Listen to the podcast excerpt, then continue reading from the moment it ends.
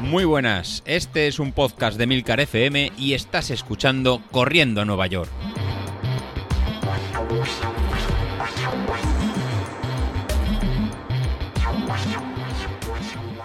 Bueno, pues ya estamos aquí, ya hemos empezado. Hoy eh, hemos tenido ya nuestro primer día de, entrenamiento y bueno, ¿para qué os voy a, para qué os voy a contar? Eh, duro, duro, ha sido complicado. Porque cuando arrancas una cosa así, eh, desde luego que hace falta mucha motivación. y, el, día que se te ocurre todo, estás motivadísimo, todo es maravilloso, tienes ganas de comerte el mundo, vas a hacer una, no, dos maratones de Nueva York seguidas y cuando vengas también, pues la de Madrid y luego la de Barcelona. Sí, luego está muy bien, pero cuando llega la, cruda realidad de arrancar un proyecto así, pues, pues te das cuenta que no tienes mucho trabajo por delante. Y bueno, pero esa es la parte bonita del recorrido de todo esto y poder, y poder contarlo. Em, sí que es cierto que cuando preparas una cosa así, un reto deportivo, yo creo que hay muchos aspectos a, tocar, a, ir ajustando, a ir planificando, a, conocer cómo va avanzando todo.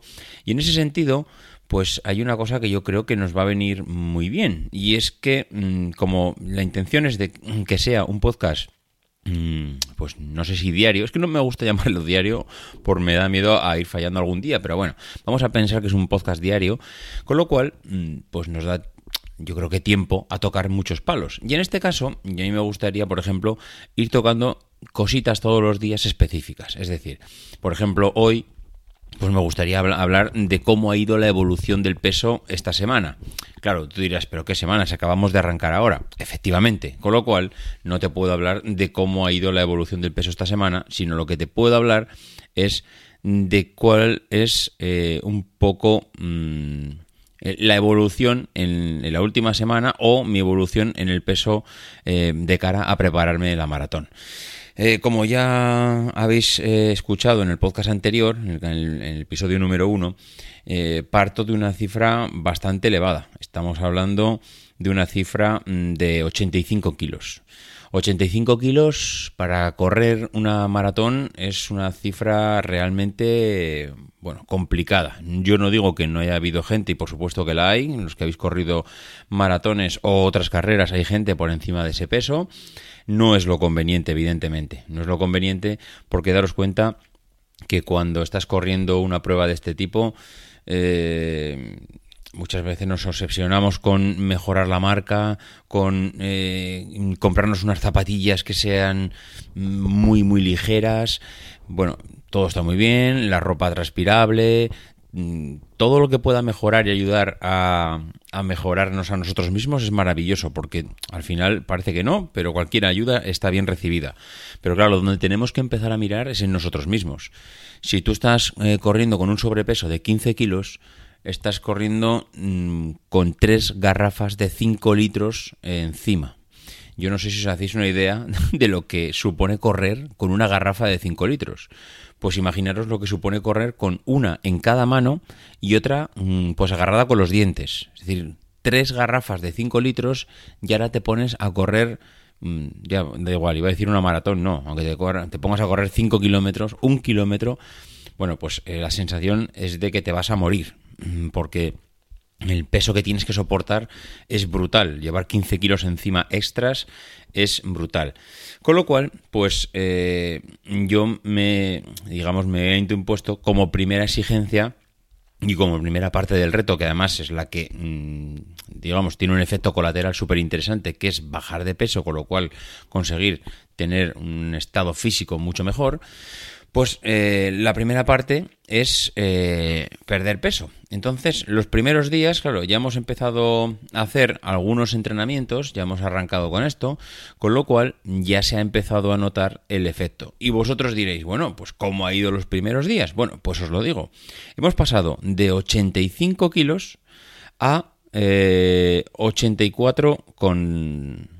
84,6. Y diréis, ¿me estás vacilando? Hemos pasado de 85 a 84,6. Sí y no. Eh, es verdad que la medición la he realizado en una semana, en un periodo de una semana, que es como se deben de realizar las cosas, porque, a ver, pues, yo, me peso todos los días, pero hay que reconocer que pesarte una vez, eh, pesarte hoy, pesarte mañana, pesarte pasado, hombre, puede haber pequeñas fluctuaciones en función de lo que hayas cenado el día anterior, lo que te hayas hidratado, mm, etcétera. Ver la evolución mm, semana a semana suele ser mucho más interesante que verla todos los días, a pesar de que la puedes ver sin ningún problema. Con lo cual, yo si hubiese, si veo la evolución del lunes a lunes, veo que he perdido 400 eh, gramos. Hombre, aquí hay un análisis que se podría hacer. Si yo en vez de eh, hacer el análisis de lunes a lunes lo hubiese hecho de lunes a viernes, realmente yo no hubiese perdido 400 gramos, yo hubiese perdido casi 2 kilos y medio. O sea, haceros una idea, de lunes a viernes eh, dos kilos y medio menos. Ha llegado el fin de semana y he recuperado dos kilos. ¿Por qué? Pues porque este fin de semana hemos tenido barbacoa, este fin de semana pues mm, hemos estado, hemos puesto una película para ver en casa con sus correspondientes palomitas. Bueno, mm, no os voy a negar, yo no pensaba ni de lejos que iba a suponer mm, recuperar dos kilos de los dos y medio que había perdido.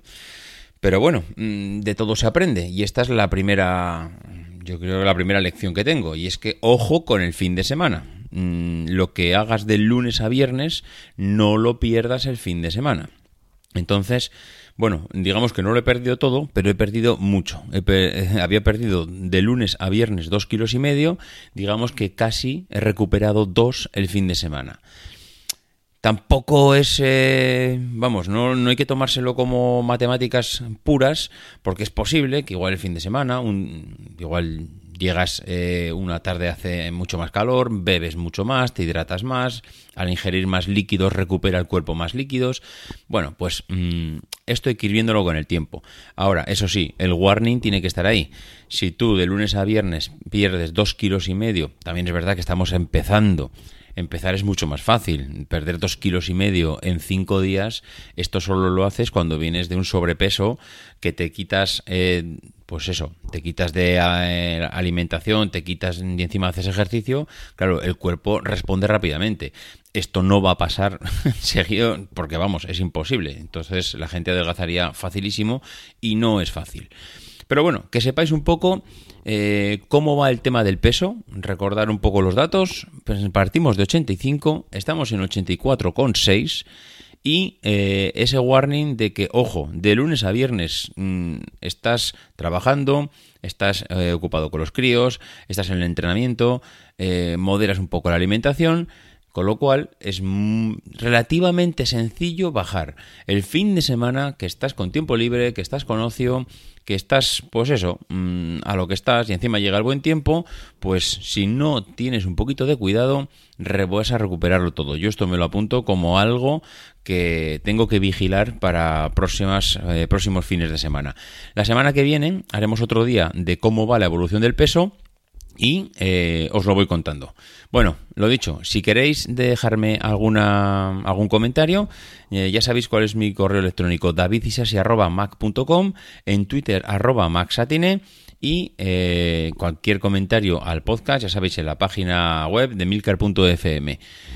cualquier comentario que dejéis me va a ayudar. De hecho, me gustaría ir haciendo periódicamente un día de comentarios que vayáis haciendo porque estoy seguro que con esto vamos a aprender todos. Si podemos ir aprendiendo todos de mm, cosas que van pasando, eh, yo sé, experiencias que tengáis eh, ya personales cada uno, pues eso estará bien porque si veo que hay unas cuantas hasta podríamos hacer un capítulo en el podcast.